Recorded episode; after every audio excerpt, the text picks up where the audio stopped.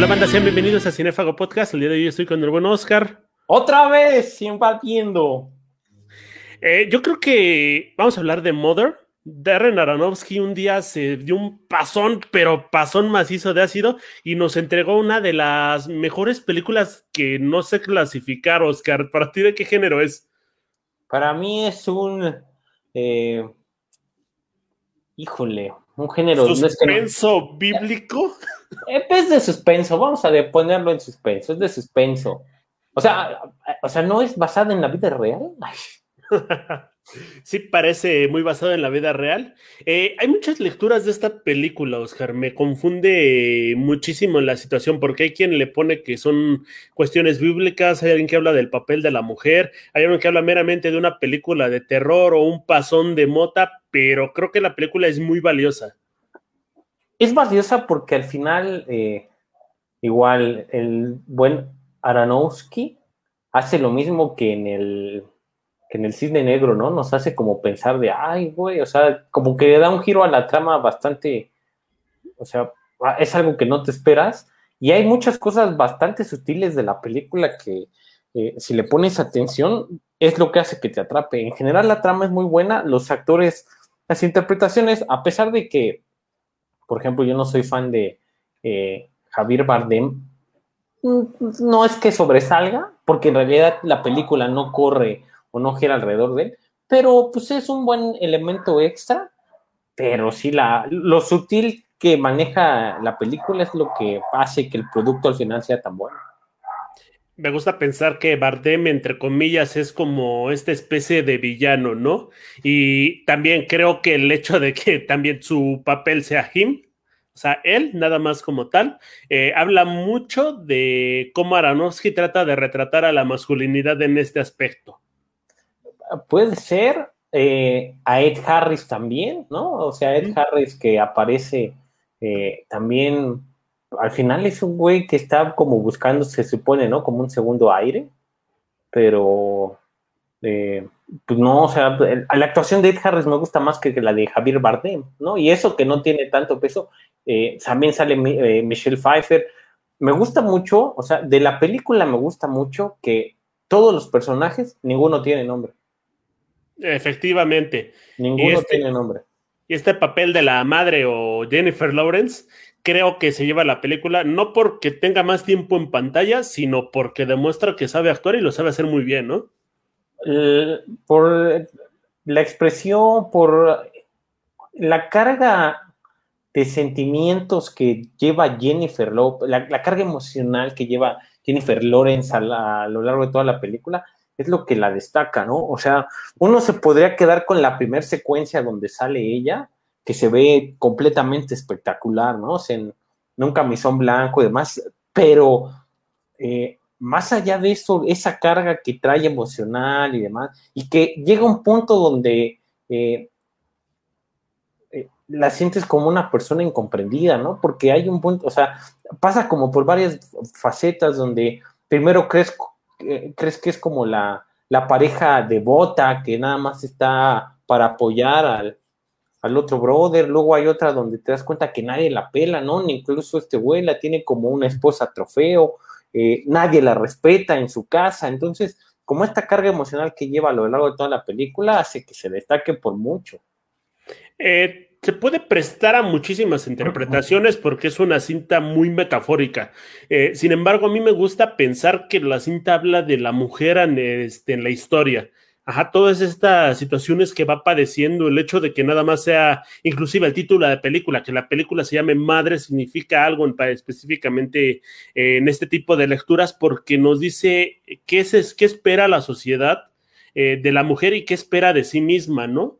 A fin de cuentas lo que la realiza es, es dar, dar, a luz y conforme va pasando la película la vemos pasar por todas estas cuestiones de, de ponerla en un pedestal, de tratarla como basura, de tenerla a un lado relegada y en ningún momento la vemos en un papel como de líder o un papel donde ella pueda manejar la situación como tal. La, el, la semántica y la semiótica que maneja la, la, peli la, película está muy bien hecha, eso es lo que tiene que ver con, con Jennifer Lawrence, toda esta, eh, esta cuestión de mucho silogismo que hay eh, dentro de la misma, misma película. Vamos a hablar con toda la sinceridad del mundo. No es que nosotros seamos unos expertos en todos los temas, porque eso no es cierto, pero sí hay que tener como, eh, o sea, la mayor parte de la película, si no es que casi toda, tienes que tener como eh, cierto bagaje cultural para poder entender, porque si no al final te quedas como de, ah, pues es, la peli es una película más, ¿no? O te quedas con, ay, que todo lo que pasó al final, ¿no? Que esta última eh, secuencia, ¿no? Esta última secuencia que, o sea, una secuencia de 20 minutos creo que es muchísimo, pero tal cual, ¿no? Es una secuencia de 20 minutos. Eh, si no entiendes un poco esto, o sea, pues se te va a hacer como, ah, sí, claro, todo lo que vivió, pero eh, tiene muchas cosas que te da como el, que tienes que poner mucho detalle, no puedes ir durmiendo, no puedes ir como distraído porque si no pierdes mucho lo que te está contando la historia. Me encanta mucho esta alegoría del diamante, cómo se rompe y se tiene que volver a generar. Perdón. Cálmate, cálmate, cálmate, cálmate, Momo. Perdóname, es que me, emociono, está muy, intenso. Eh, esta cuestión del diamante que sale carbonizado de la mujer y le dice, o sea, la, mujer ya está completamente destruida, ajá, y él le dice, bueno, él, porque ahora sí es él, le dice una cuestión como de, es que no te puedes ir, no, no quiero que te dejes, no quiero que te vayas, ¿no? Y ella le dice, no, es que ya no tengo nada más que darte. Y dice, sí, tu amor todavía, ¿no? Y todavía la abre y saca el diamante, ¿no? Que se convierte en origen y final de todo esto. Nos habla mucho de lo que significó para él, para ella y lo que trae dentro. Eso eh, cuando pues están en su Edén, ¿no? También la secuencia cuando al final están afuera de la casa y se ve este, este panorama, ¿no? Esta, esta escena desde, desde arriba de cómo están ellos en un Edén, que todo es muy tranquilo y cómo se llega a invadir y eh, esta secuencia de 20 minutos te habla de diferentes partes de la historia de la humanidad muy bien detalladas, ¿no? Que va desde eh, desde, desde los primeros pobladores hasta eh, las guerras, entonces estos conflictos bélicos, muy bien hecho, eh, bastante, no me quiero imaginar, o sea, la locura de este güey de decir, ah, lo vamos a hacer así y así y así. Y, bueno, todo lo que pasa a Jennifer Lawrence, porque incluso aquí sí les va el spoiler, hay una parte donde la golpea, ¿no? O sea, entonces, incluso tú ves cuando le están pegando y sí dices, ¿qué pedo? Porque eh, está muy bien hecha la película, porque incluso tú, o sea, sí crees que le están metiendo una madriza, o sea, porque acá es, no es que le esté pegando uno, o sea, no es uno a uno, sino es un grupo de personas que le está golpeando como salvajes en, la, en el piso, ¿no? Entonces, tú la ves y sientes la empatía de decir, güey, ¿qué está pasando? Entonces creo que por eso la película es tan buena, porque sí te genera algo, al final sí te genera algo. A mí me hubiera encantado que al final de la cinta hubieran dicho ninguna Jennifer Lawrence y ningún bebé fue dañado en, esta, la realización de esta película, ¿no? Eh, la cuestión del altar y del bebé muerto creo que funciona en muchísimos niveles. O sea, lo puedes meter inclusive desde la Virgen María, esta cuestión del Salvador y demás, a cualquier cosa que pase con las guerras, ¿no? El hecho de, no sé si ligarlo directamente con la religión, pero el perdonar a tu agresor, el perdonar a quien te quitó todo, eh, no sé, es que está muy complejo y irte por cada, por cada sentido te puede ir a, este, sacando muchas ideas más. Y creo que es lo valioso que tiene Aronofsky aquí, ¿no? Tiene muchísimos significados, muchísimos conceptos que igual y puedes pensar que no van hacia un lado, pero todos están relacionados. Es, eh, es una todo empieza, digamos, como en una pasa y se empieza a extender en una telaraña que al final todo, es una telaraña que al final regresa a lo mismo, ¿no? O sea, aquí, eh, pues no me acuerdo el nombre de, esto, pero la película prácticamente empieza por el final, ¿no? Entonces de ahí te empieza a desarrollar, ¿no? El, eh, te empieza a contar la historia de las personas, de los personajes, ¿no? Todo esto, cómo empieza a suceder es parte de lo, de lo bueno que tiene la película. Y aparte, ¿no? Ya habíamos dicho que ningún personaje tiene nombre. La película tampoco tiene sonido. Es decir, no tiene música o audio al fondo, es el, sonido tal cual. Entonces es prácticamente hablando como si estuvieras eh, viendo una obra de teatro, porque no hay sonido incidental. Es, eh, se escucha el rechinar de, de, las escaleras cuando cierran la puerta, o sea, todo eso tiene que ver porque al final es, eh, es de la misma atmósfera que te está creando, o sea, tú estás muy metido en, en que estás por ejemplo, en tu casa porque no hay un sonido, una canción, algo que te pueda generar como la trama o la atención, es simplemente la actuación de las personas. Entonces, también ese detalle me parece bastante rescatable. Sí hay una secuencia de música, pero es una música creada dentro de la película, con un vato que está pegando con algo en el piso. Y eso también es bellísimo. Ahora, la cuestión que mencionas de nada de sonidos incidentales no le resta nada, ¿eh? O sea, que te, no te vayan guiando por este tipo de sonidos no afecta para nada la trama e inclusive hay partes donde tú sientes que hay una música a pesar de que no está.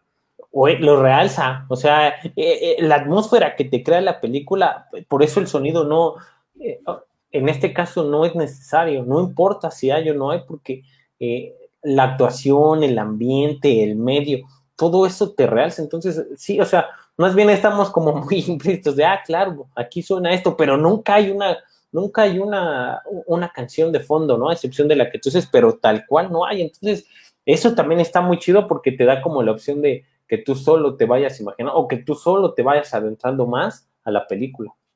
La parte que me encanta de esta cuestión de símbolos y demás, esto de la mujer es la casa como tal, donde la toca y siente que, respira, que tiene corazón y demás. Me encanta, aparte la parte donde rompe la, la parte de esta barrera oscura, bueno, en la parte del sótano que abre como, una, como un túnel que no había, eh, creo que te va desconcertando, ¿no? Te habla mucho de la psique, de cómo una mujer se puede enfrentar a la, vida, a sí misma y demás. O sea, la película brilla por muchas cosas brilla por muchas cosas y eh, más allá de, de, que eh, puede ser muy polarizante, ¿no? O sea, la película también, hablando con toda la sensibilidad, es muy, pues es muy polarizante. ¿A qué me refiero? A que o te puede gustar mucho o no te puede gustar, ¿no? O sea, creo que mucho tiene que ver eso que ya que había dicho, que tiene que, o sea, tú tienes, regularmente vas al cine, ¿no? Porque en realidad también fue eh, tiene mucho que ver, madre, no sé en otras partes, pero por lo menos en México sí se estrenó en, en algunas salas de cine comerciales, en la parte de, sala de arte, ¿no? Entonces, bueno, más o menos eh, sabes a qué le tiras, pero, y, en salas comerciales también, pero sí tienes que ir como con cierta, eh, digo, es, no es recalcar lo mismo, pero con cierto baje cultural para entenderlo, porque al final sales con, no me gusta, la película eh, muestra mucho de eh, y de manera muy cruda cómo, cómo, se ha desarrollado la sociedad desde sus inicios. Entonces, creo que por eso puede eh, polarizar a las personas, o tal vez por eso no la quieren, no les gustó tanto, porque al final es, creo, ¿no? La dinámica del cine es que vas a entretenerte, pero esta cuestión de cómo te muestra las cosas tan crudas también es lo que hace que se realce la película.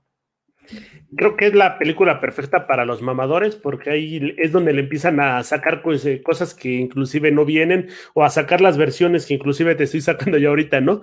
Pero la mayor crítica que tiene esta película viene por el hecho de que no es sencilla, no es fácil de digerir y creo que no es una película que estarías listo para entender la primera vez que la viste. Eh, me gustaría que la gente que se atreviera a verla la, la revisitara en ocasiones, inclusive dos o tres, para hallarle como más carnita y poder entender bien de qué se trata esta experiencia. Me siento como cuando veíamos el Gran Lebowski, que decías una película que disfrutas cuando ya la terminaste de ver. Sí, es que te, queda, te quedas pensando, e incluso eso te invita a que regreses a verla tal vez una, tal vez dos, tal vez tres, tal vez las veces que tú quieras, porque en realidad vale mucho la pena. A mí me gusta mucho. Yo cuando eh, yo cuando lo fui a ver al cine, ah, me llamó la atención porque eh, a mí me tocó verla en una sala comercial, no estaba en la sala de arte y fui, ¿no? Entonces, también algo que le pegó mucho a la película, por ejemplo, aquí en México, es que me acuerdo que la, estrenaron en, en diciembre, creo, o en enero, que en esos, esos días previo a la pandemia, donde entonces andaban de vacaciones o en el centro comercial nadie iba, yo por eso iba, porque el cine estaba vacío, eh, acabas la película y sí te quedan ganas de, voy a regresar a verla, pero pues la quitaron luego, luego, ¿no? O sea, pero sí te invita a, que la veas una vez, a que, la veas solo, que la veas acompañado, porque al final genera el debate, si quieren, ¿no? Y si, y si están como preparadas para verla, y preparados no me refiero a, a saber, sino a saber de cine, sino preparados porque pues también si tienes como el estómago muy aguado, no lo vas a aguantar.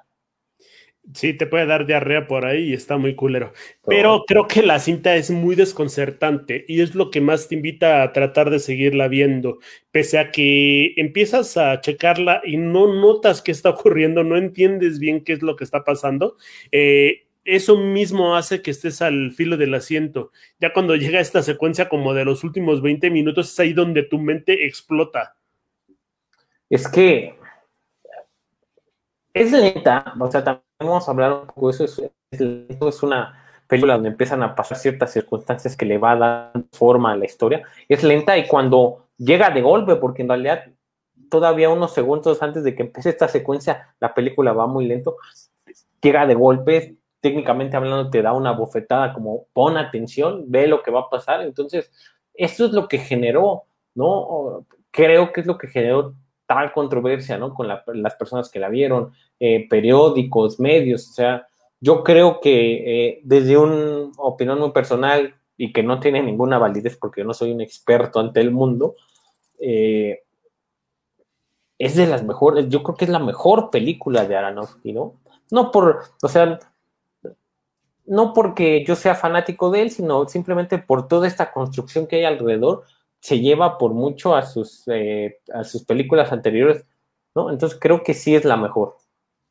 Hay cierto debate. Muchas personas comentan que el cine tiene que servir para todos, tiene que estar socializado para que lo podamos ver cualquiera, pero creo que esta cinta, a pesar de que dices que debes tener cierto bagaje, creo que más bien debes estar preparado para o estar sensible para empezar a captar los significados, no desesperarte con lo que estás viendo y tratar de que te doren la, pilda, la píldora para que lo entiendas de manera más rápido. Y creo que es lo valioso, porque el cine también tiene que hacerte pensar, inclusive cuestionarte lo que estás viendo o lo que hay a tu alrededor. Sí, eso es cierto. O sea, eh, al final también es como parte de la, de la manera de trabajar, ¿no? O sea, es como, sigue como mucho en el tenor de de Aronofsky, ¿no? O sea, creo que muchos se habían quedado como en su visión de Requiem por un sueño, y luego de ahí tiene como varias cosas, ¿no? Eh, el luchador que a mucha gente tampoco le gustó, a mí me gustó de él, luego de ahí salta el cisne negro, y algo que me llama mucho la atención es que antes de llegar a Madre, eh, un año antes eh, hizo Jackie, ¿no? Esta película biográfica más enfocada a Jacqueline Kennedy con Natalie Portman, que en realidad yo creo que sí es de lo más flojo que ha hecho Natalie Portman y él. Luego viene este salto de madre, y dices, güey, o sea, creo que sí estuvo bien que te dieras un tiempito, ¿no? De un año como para rifarte esto, porque está, está buena. Al final, como siempre lo hemos dicho, pues ya es cuestión como de cada quien, ¿no? O sea, nosotros podemos pintarla como la mejor o la peor película del mundo, pero pues la banda que nos escucha al final es la que decide si la ve o no, y si lo hace, eh, si le gustó o no. Harta que mencionabas la de Luchador y la del Cisne Negro, creo que gran parte de este cine y esta película cumple o más bien magnifica todo lo que ha sido esta cuestión, es el, bueno, su trabajo, es el buscar una visión diferente de algo que para todos es muy cotidiano. ¿Y que es más cotidiano para la humanidad? Una mamá. en este caso tienes a una mamá histórica inque, este, inquebrantable, que se rompe, que se quema, que renace, que revive. Y creo que es ahí donde galla el clavo, ¿no? Es algo que un cine totalmente diferente y que es muy, muy válido de ver y necesario. Se tiene que ver. Al final, cada quien eh, decide cuáles son sus gustos, ¿no? Pero no está de más que nos abramos con más diferentes cosas. La neta es que eh, Madre dura dos horas tal vez eh, dos horas, un minuto más o menos, eh, pero véanla. O sea, yo lo que puedo decir es, sí, véanla, porque nos podemos desvivir, ¿no? En decir, es que hace esto, o la de cómo personifica a la mujer, y si es muy crudo o no, pero al final eh, la banda es la que puede decir, sí me gustó y no me gustó, ¿no? Entonces, pues creo que el hecho es que la tienen que ver. Ahorita se encuentra en YouTube por 30 pesotes, o sea, si estás dispuesto a comprar, no sé, Sonic por 100 varos, pues está mucho mejor que te gastes un tercio de eso. Y para los cochinones, pues creo que un gran aliciente es el hecho de que Jennifer Lawrence hace un topless, entre comillas, en esta cinta, ¿no? Entonces, hay de todo. Creo que es valiosa por significado, tiene, vale muchísimo más que este topless, pero hay gente que nada más va, va a ir por eso y por eso quiero apostar a por ellos. Yo, yo, no dudo, o sea, es como en esta época, Jennifer Lawrence es muy, muy guapa, eh, o sea, no cabe duda, y a pesar de eso, o sea, sí se ve espectacular en el, en el lienzo de la película, pero, o sea, desnuda se ve muy guapa, vestida se ve muchísimo más guapa, ¿no? O sea, a mí la película que, donde creo que más guapa se ve, es de sus peores películas, ¿no? O sea, cuando hace la...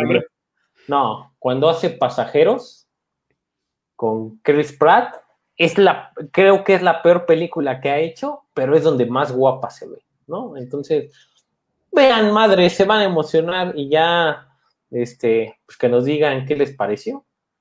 Y fíjense mucho en la paleta de colores, se rompe bien cabrón, de repente son bien armónicos sus colores y de repente, verga, creo que ese asunto de manejar primero cafés y verdes y al final irte a rojo, sangre y negro, está bellísimo. Es una cuestión que tiene que poner mucho ojo al detalle, entonces creo que al final, pues, que la banda deje algún comentario si quiere, eh, qué les pareció más bien, ¿no? A ver, porque sería chido como fomentar esta cuestión del debate, a ver qué les parece. Sí, y para las morras, pues Javier Bardem se sigue viendo guapo como siempre, entonces... hasta Ed Harry se ve guapo y Michelle Pfeiffer también se ve guapísima, entonces cáiganle. Hasta, el bebé se ve guapo. Sale, ¿no? Hasta Kristen, Kristen Wynn antes de que antes de que fuera Minerva en eh, Mujer Maravilla, 1984, también sale y también muy guapa. Entonces, pues fíjense, dos horitas no les hace daño. 30 pesitos, lo que les cuesta nada más el envío en, este, en los mensajerías más piteras, creo que vale la pena. Y ya si son unos eh, frikis como yo, la pueden comprar. Eh, creo que tiene descuento. creo que tiene descuento y vale como 2.50, ¿no? En, físico. Entonces, pues, también lo vale por todo este material extra que trae. Uf, lo vale, lo vale. cámara banda, cámara Oscar, muchísimas gracias. No, a ti, cuídense, bandilla. Nos vemos la siguiente semana. Ah, no, no, eso lo publicamos diario casi, casi. Perdón.